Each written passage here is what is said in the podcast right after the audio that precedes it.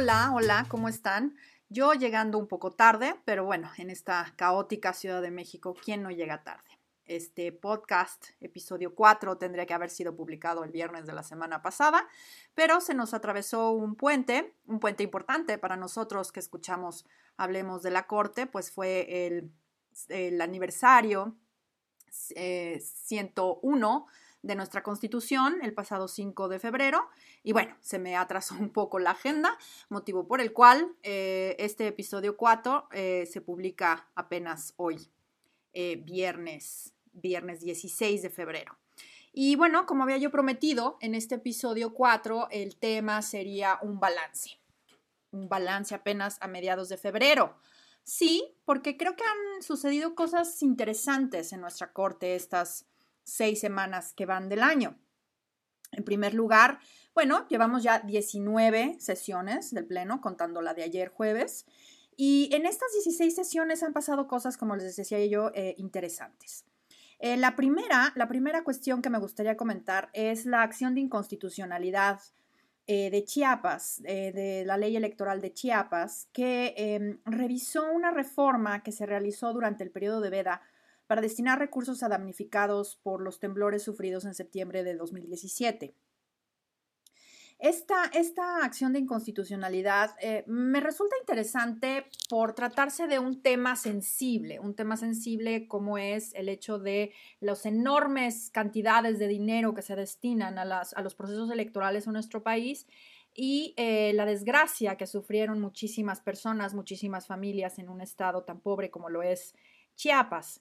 Entonces, en ese sentido, el, Congreso de ese estado realiza una reforma a la ley electoral eh, dentro del llamado periodo de veda. Este periodo de veda está definido dentro del artículo 105 constitucional en su fracción segunda, último, último, penúltimo párrafo, y dice que 90 días antes de que inicie el proceso electoral no podrán modificarse las leyes que lo regulen.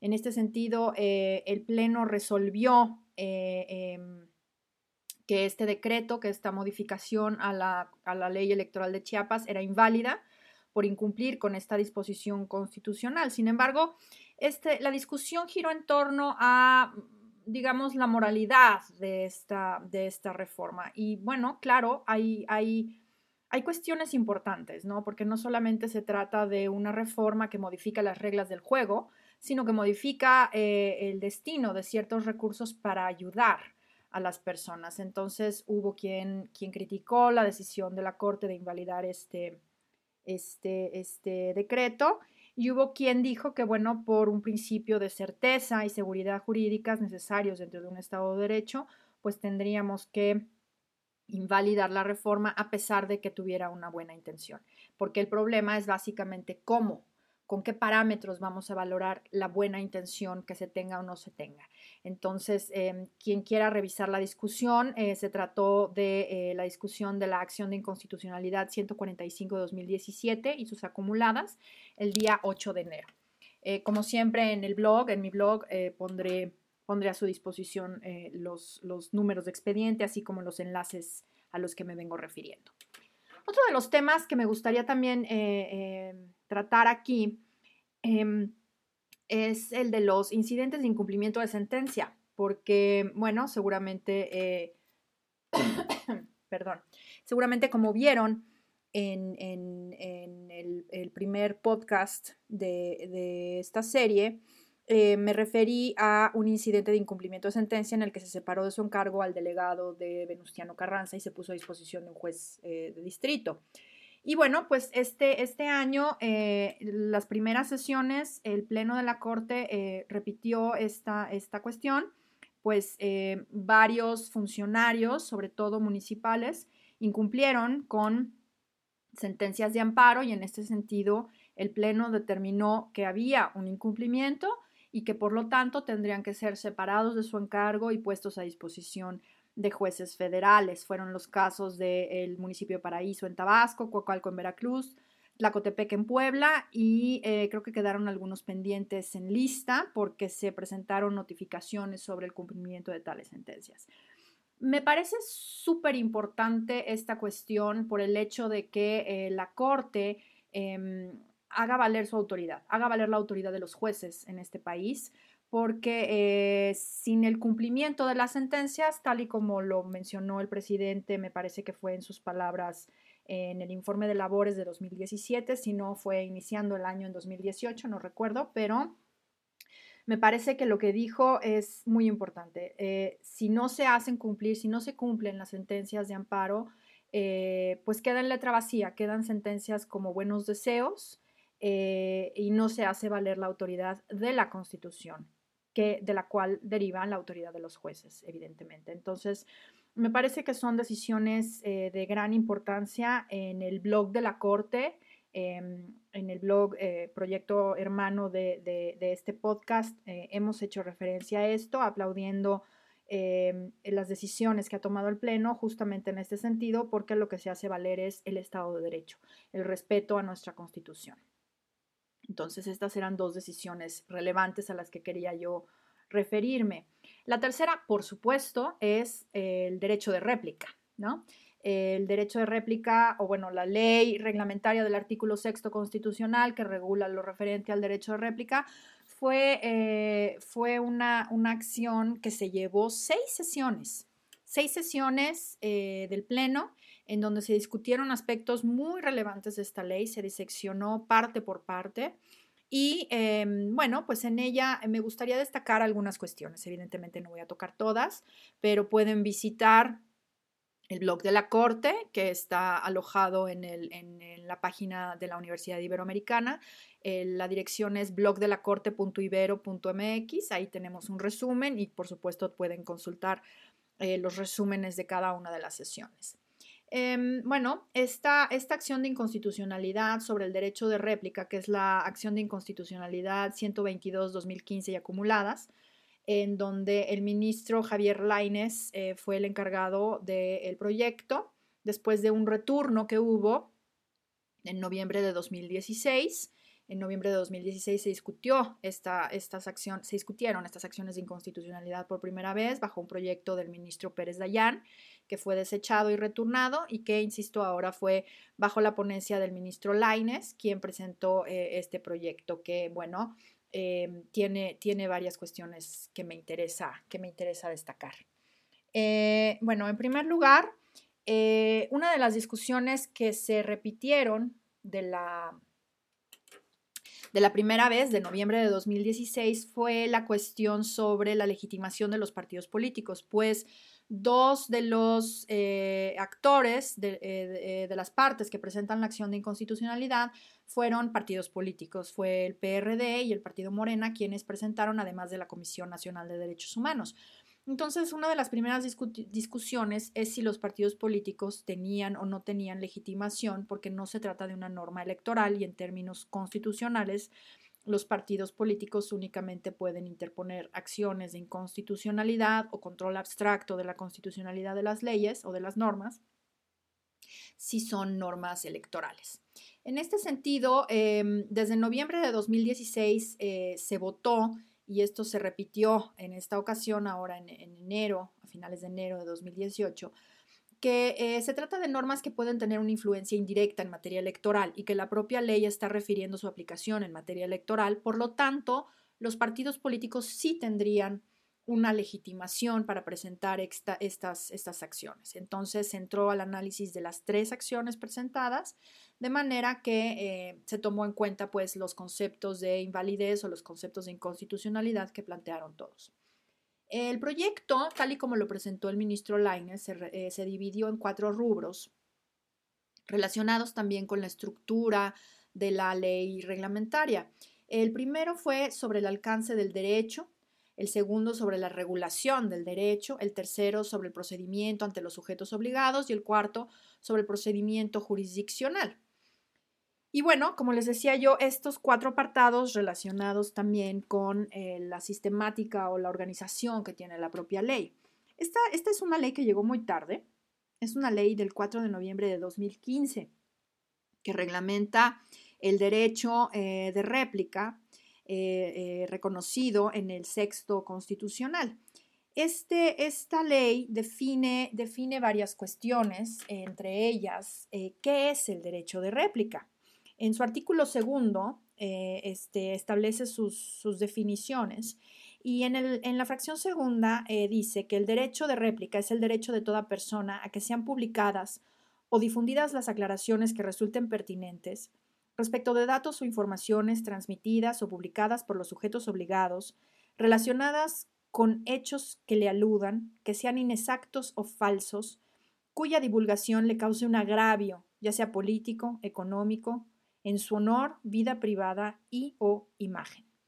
Leo la definición porque es muy importante tenerla en cuenta para poder entender eh, el alcance de la discusión y el sentido de la discusión que se dio en el Pleno. Entonces, em, bueno, eh, entre otras cuestiones, eh, también la ley define quién puede ejercer este derecho y quiénes son los sujetos obligados. Básicamente los sujetos obligados serían los medios de comunicación o las personas que de manera independiente generan y sean responsables de producir contenidos. Esto quedó un poco abierto, ahorita lo vamos a comentar, pero básicamente está dirigida a todos aquellos medios de comunicación que transmiten y produzcan la información. También regula la cuestión sobre transmisiones en vivo, medios impresos, eh, sobre la solicitud del derecho de réplica, los, plazos, el contenido del derecho de réplica, el modo para realizarlo establece procedimientos expeditos ante los sujetos obligados, así como ante el Poder Judicial de la Federación, ante quien se deberá de presentar una solicitud de inicio de procedimiento judicial ante un juez de distrito, así lo dispone la ley. En fin, eh, también establece un sistema de sanciones para los sujetos obligados cuando incumplan con la ley y por lo tanto con el ejercicio de este derecho. Entonces, en, esta, en, esta, en estas acciones de inconstitucionalidad, que como ya les decía yo, se llevaron seis sesiones, o sea, son de las acciones que se han llevado más tiempo dentro de nuestra corte. Recuerdo, bueno, el caso Radilla fue una, que no fue una acción, fue un expediente varios, pero fue un, un, asunto que se llevó muchísimas sesiones, igual que matrimonio entre personas del mismo sexo del DF, por ejemplo. Entonces, esta también fue una, una larga, larga discusión en el Pleno. Entonces, como les decía yo, entre las cosas que se resolvieron fue, por ejemplo, em, si la información tenía que ser agraviante o solamente inexacta o falsa. Se determinó que la norma sería constitucional. Eh, se habló eh, sobre el contenido esencial de la libertad de expresión, sobre su dimensión individual y su dimensión colectiva, y sobre su papel o su rol dentro de una democracia, es decir, la relevancia de la, libertad de expresión dentro de una democracia en ambas dimensiones, tanto individual como colectiva. Y se destacó que el rol del derecho de réplica es, es contraponer versiones alternativas, es decir, contribuir al mercado de ideas, ¿no? Entonces, en este sentido, ese sería el sentido que, eh, que se le ha dado al derecho de réplica y no tanto al corregir la información porque no existe la verdad con mayúsculas, ¿no? En ese sentido sería. Em, también se discutió si debe exigirse un agravio. Esta fue una discusión importante porque se distinguió entre agravio y perjuicio y eh, se llegó a la conclusión de que no tiene que probarse el agravio, no tiene que probarse un, daño, ¿no? Porque justamente los ministros eh, eh, explicaron que eh, en esto debería de hacerse ya en un juicio de daño moral o de responsabilidad patrimonial, pero aquí lo que tiene que hacerse es eh, em, determinar que se causó un agravio a través de un reclamo legítimo, ¿no? Eh, de que esta información falsa o inexacta causa un agravio a las personas o a los partidos en su reputación, en su honor, en fin. se dijo en el Pleno que basta que la información sea falsa o inexacta y se refiera a una persona para que ésta tenga derecho de réplica. Entonces, en este sentido, lo que se hace es, o la decisión que toma el Pleno es invalidar la fracción eh, séptima del artículo 25 de la propia ley que habla sobre perjuicio, pero valida o convalida todos los demás eh, normas de esta ley que hablan sobre un agravio, o sea, el agravio entendido como un reclamo legítimo de un, daño sufrido, digamos, eh, por la publicación de esta información falsa o inexacta. También otro aspecto que me parece interesante es que se habló sobre las publicaciones en Internet, pues la ley no habla directamente de publicaciones en Internet y lo que concluyó el Pleno es que tiene que interpretarse en este sentido porque no podemos hablar en el 2018 de una ley de réplica que no, que no contemple las publicaciones hechas en Internet. También em, se discutió qué pasaba eh, si agraviaba a varias personas y una presentaba la solicitud del derecho de réplica y otra no. y se concluyó que solamente puede presentarlo uno, que no es un derecho sucesivo porque podría con esto lastimarse la libertad de expresión e impedir la comunicación fluida, ¿no? Em, lo que decía yo hace un momento, también se discutió sobre quién es un sujeto legitimado. Esto, esto fue, eh, me parece que es relevante porque habla sobre cualquiera que difunda información por cualquier medio. Evidentemente, en la discusión, el ministro ponente y algunos de los ministros se refirieron a qué pasa en redes sociales, ¿no? Y básicamente lo que se concluyó es que se tendría que definir caso por caso y que el emisor es una persona, eh, eh, o, bueno, física o moral, responsable eh, del contenido original, ¿no? Entonces, lo que dijeron fue que la clave son las condiciones y los requisitos para la individualización establecidos en la propia ley y que la ley tiene que ser interpretada de manera sistemática, ¿no? que el emisor tiene que estar en una posición preferente y esta interpretación sistemática tiene que tomar en consideración el artículo segundo, que como ya les decía, contiene las definiciones sobre agencia de noticias, medio de comunicación, productor independiente, y el artículo cuarto que también establece quiénes van a ser los sujetos obligados. Entonces, en este sentido, habría que ver caso por caso quiénes serían los sujetos obligados que tendrían que reconocer y darle posibilidad al ejercicio de este derecho. Ahora, por lo que hace a una cuestión más procesal, eh, me gustaría destacar dos cuestiones que me parecieron muy interesantes de esta acción de inconstitucionalidad. Una fue eh, la decisión sobre la apelación al legislador con respecto a, a, em, la invalidez de normas sobre el plazo, sobre el plazo corto de, eh, para la presentación de la solicitud. Y aquí lo que hace el Pleno es que determina que eh, le van a dar al legislador, al Congreso de la Unión, 90 días para que subsane esta invalidez. Eh, em, y me parece que es interesante encontrar estas sentencias que cada vez más se anima nuestra Corte a apelar al legislador. Lo vimos en una sentencia muy, muy importante eh, a finales del año pasado en el amparo en revisión 1359 de 2015 sobre omisiones, en donde la primera sala también eh, emite una sentencia apelativa hacia el legislador en donde le da una fecha, en este caso 30 de abril de 2018, para legislar. Eh, sobre el artículo 135 constitucional. Y en este caso, de esta acción de inconstitucionalidad sobre derecho de réplica, otra vez vuelve a hacer lo mismo. Ahora el Pleno apela al legislador y le dice que una vez publicado en el Diario Oficial de la Federación la sentencia, tendrá 90 días para subsanar esta inconstitucionalidad. Entonces, no deja sin plazo eh, de presentación la solicitud para ejercer el derecho de réplica, pero sí le dice al legislador, oye, tienes, oigan, tienen que tienen que subsanar esta contradicción con la Constitución. Me parece súper importante como un ejemplo de apelación al legislador. Y otra discusión que me pareció muy interesante y que está relacionada con esta cuestión del plazo es que en, el caso del plazo corto y de eh, la apelación que únicamente remite a las leyes aplicables, em, se discutió sobre si era constitucional o no. Y algunos ministros eh, em, concretamente el ministro Saldívar, eh, hizo una, una explicación que, me pareció interesante. Él decía, no todo lo que es inadecuado es inconstitucional. El hecho de que nos parezca que el plazo es corto no quiere decir que sea contrario a la Constitución. Asimismo, con el tema del, recurso de apelación, al no ser un recurso expedito como viene siendo el el recurso eh, o el procedimiento ante los sujetos obligados y después ante los jueces de distrito que son muy rápidos, con tiempos muy cortos, plazos muy cortos para que sea rápido y expedito, digamos, el ejercicio del derecho. En este caso, eh, lo que hace la ley reglamentaria es únicamente eh, remitir a a las leyes aplicables y en ese sentido em, eh, se trata de un procedimiento mucho más largo. Y entonces eh, lo que decían los ministros es, bueno, el hecho de que no sea técnicamente correcto o que no nos guste o nos parezca muy largo, no quiere decir que eso sea contrario a la Constitución. Lo que estamos haciendo aquí es una revisión abstracta de constitucionalidad. Esto es una revisión eh, eh, un control de la constitucionalidad o de la regularidad constitucional de una norma.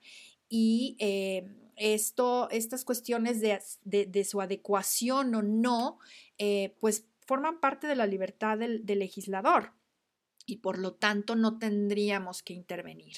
Sin embargo, en ambos casos, eh, bueno, resultó que eh, eh, se, determinó la invalidez de las, de las, de las normas y por lo tanto, em, bueno, pues em, me parece que esta es una discusión que habría que retomar, si lo inadecuado es inconstitucional o lo inadecuado em, más bien pertenece al ámbito del, del legislador y el control de la constitucionalidad ejercido por parte de un tribunal constitucional como lo es nuestra Corte puede o no puede intervenir. Entonces, bueno, esto es lo que quería yo comentar sobre esta acción de inconstitucionalidad 122-2015 referida al derecho de réplica. Em, finalmente, para acabar con el tema del Pleno, eh, también me gustaría mencionar una cosa que me llamó mucho la atención ahora que revisaba mis apuntes. Em, hay otro amparo directo en revisión, el 5841 de 2015, que se ha llevado también seis sesiones. Una, dos, tres, cuatro, cinco. Cinco sesiones. Se trata de un amparo que trata sobre la determinación y pago de la prima en el seguro de riesgos de trabajo. Y se ha llevado cinco sesiones del Pleno. Finalmente fue desechado. Era un proyecto eh, de la ponencia de la ministra Luna Ramos y eh, bueno, se llevó varias sesiones en algo eh, muy, muy relevante porque no era un asunto, digamos, de los taquilleros, pero se llevó varias sesiones del Pleno y finalmente fue desechado. Así que habría que estar pendientes de qué pasa con este, con este amparo, qué ministro o ministra le toca, le toca ahora presentar el nuevo proyecto, tomando en consideración las, las discusiones que ya se dieron dentro de estas cinco sesiones. Y bueno, finalmente eh, me gustaría pasar a un amparo em, que eh, se resolvió la semana pasada en, el, en la segunda sala y que también tuvo muchísima difusión mediática, que es el amparo sobre dedicación exclusiva respecto de las becas nacionales del Consejo Nacional de Ciencia y Tecnología, CONACIT. se trata de la convocatoria de becas nacionales eh, eh, presentada por CONACIT y el quejoso ya había obtenido la beca de dedicación exclusiva. Dedicación exclusiva quiere decir que no puedes trabajar, que tienes que dedicarte de manera exclusiva a tu investigación de posgrado. Em, y es, el quejoso eh, desempeñaba actividades según CONACIT que no eran de docencia e investigación, que son las únicas que tiene permitidas en un número muy reducido de horas semanales. Y bueno, la sentencia de la segunda sala le da razón al quejoso diciendo, bueno, es que los requisitos que, se establecen, eh, que puede establecer el CONACIT en este caso, para otorgar y eh, que los alumnos permanezcan con la, con la beca, deben ser razonables y tendientes a alcanzar los objetivos constitucionales y convencionales sobre el ejercicio del derecho a la educación de formas cada vez más efectivas. Ojo con la progresividad, ¿no? Em, aquí me parece interesante que lo que está haciendo es enlazando los objetivos del ejercicio del derecho a la educación eh, como, como la finalidad, digamos, de los requisitos que se establecen en las becas. Aquí el, proyecto, que es lo que tenemos por el momento, el proyecto de la segunda sala, em, hace referencia al derecho a la educación ya, ya, ya desarrollado de una manera eh, bastante profunda en el amparo en revisión 750 de 2015 por parte de la primera sala. Este amparo trata sobre eh, la educación universitaria gratuita en una universidad michoacana que había eh, recortado, eh, o bueno, había empezado a cobrar más bien a los alumnos después de haber establecido que era gratuito el acceso.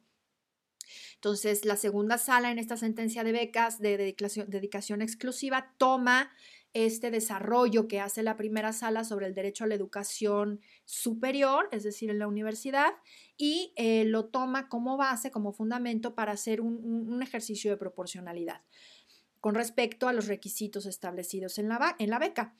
Em, y entonces dice, em, bueno, esta sala como máximo intérprete de la Constitución eh, realiza el análisis de la restricción de la dedicación exclusiva para el otorgamiento y preservación de becas para ver si tiene una justificación constitucional válida. y concluye que aunque el fin es constitucionalmente válido, es decir, promover y apoyar la investigación científica, incentivando a personas académicamente valiosas, a pesar de que esto es constitucionalmente válido y además obligado, digamos, por nuestro artículo tercero constitucional, no es una medida idónea porque no guarda relación con la medida. Esto concretamente en los párrafos 90 y siguientes del, proyecto lo podemos encontrar, todo el desarrollo y de la argumentación. Y em, lo que dice eh, la sala es que puede desarrollarse un proyecto de investigación valioso y trabajar al mismo tiempo. Las becas, además, están destinadas a la, población em, que generalmente tiene un trabajo porque es población adulta, se trata de posgrados y no pueden dedicarse al estudio de tiempo completo porque en muchos casos subsisten eh, eh, gracias a su trabajo y además muchas veces también tienen ya una familia que mantener. Entonces, y además dicen las, becas, quien solicita estas becas muchas veces no tiene los medios para acceder a los estudios, por lo tanto necesita también trabajar y ello trunca su derecho a la educación de posgrado, ¿no? Entonces, este esta medida no es idónea para realizar el fin, que además es eh, hacer posible el derecho a la educación superior. Y entonces eh, concluye que eh, se trata de una restricción inconstitucional y resuelve que el tribunal colegiado deja insubsistente la sentencia que se combate y que emita otra donde declare la invalidez de la suspensión y que la autoridad inaplique dicho requisito. Ojo, efectos interpartes de los amparos. Esto es únicamente para el quejoso, sin embargo, constituye un criterio súper importante para todas y todos aquellos estudiantes que tienen una beca exclusiva y que pueden eh, estar en condiciones de, solicitar el amparo y protección de la justicia federal. Eh, como se usa el eslogan eh, en nuestro Poder Judicial Federal, para poder continuar con sus estudios y poder continuar trabajando y subsistir eh, con esto. Entonces, me parece que es una decisión muy, muy relevante eh, que tiene eh, criterios pues bastante, bastante importantes sobre el derecho a la educación y que yo, insisto, em, tomaría en conjunto con el AR 750-2015 de la primera sala, pues me parece que ambos desarrollan de manera muy, muy robusta el acceso a la educación como un derecho, a la educación superior como un derecho, y esto relacionado de manera directa con el principio de progresividad. Entonces yo recomendaría la lectura y el estudio de ambas sentencias. Eh, hay que esperar las sentencias, evidentemente. Hago el mismo disclaimer eh, para lo que se refiere a a la acción de inconstitucionalidad de, derecho de réplica, porque evidentemente yo aquí lo que estoy comentando es lo discutido en las versiones taquigráficas. Eh, entonces, eh, tenemos que esperar a ver los engroses de las sentencias para poder saber exactamente cuál es el criterio en ambos casos y en todos los demás casos a los que tengamos acceso, ¿no? Esa es una de las cuestiones que ya habíamos comentado aquí en este podcast que es uno de los problemas, digamos, de acceso eh, al, trabajo de la Corte, el, desfase que existe entre la decisión y la publicación del engrose o sentencia definitiva y que bueno, pues también hay que tomar en consideración porque esos son los criterios que van a ser obligatorios, no lo que se discutió en el Pleno, que si bien va a ser eh, el material con el que se va a, elaborar el engrose, pero bueno, el engrose va a tener la última palabra y por supuesto los votos, los votos concurrentes, los votos particulares, pues también son, son eh, informaciones de enorme relevancia. Y bueno, pues este es el episodio 4 de Hablemos de la Corte. Recuerden que en mi blog, gerasplacereloaded.blogspot.mx, pueden encontrar todo lo referente a este episodio y los otros tres. Eh, también eh, me encuentran en Twitter como Geraldinas Place. Y eh, bueno, ahí estaré publicando todas las cuestiones a las que me refiero aquí y otras tantas. Y asimismo los invito, las invito a visitar el proyecto hermano de este podcast, que es el blog de la Corte, en donde van a encontrar eh, información relacionada con la labor de la Corte, tanto en pleno como en salas. Muchas gracias por su presencia, muchas gracias por escucharme. Compartan el podcast si les gusta y bueno, pues nos vemos dentro de 15 días. Ahora sí, prometo no retrasarme. Bonitas semanas. Hasta luego. Chao.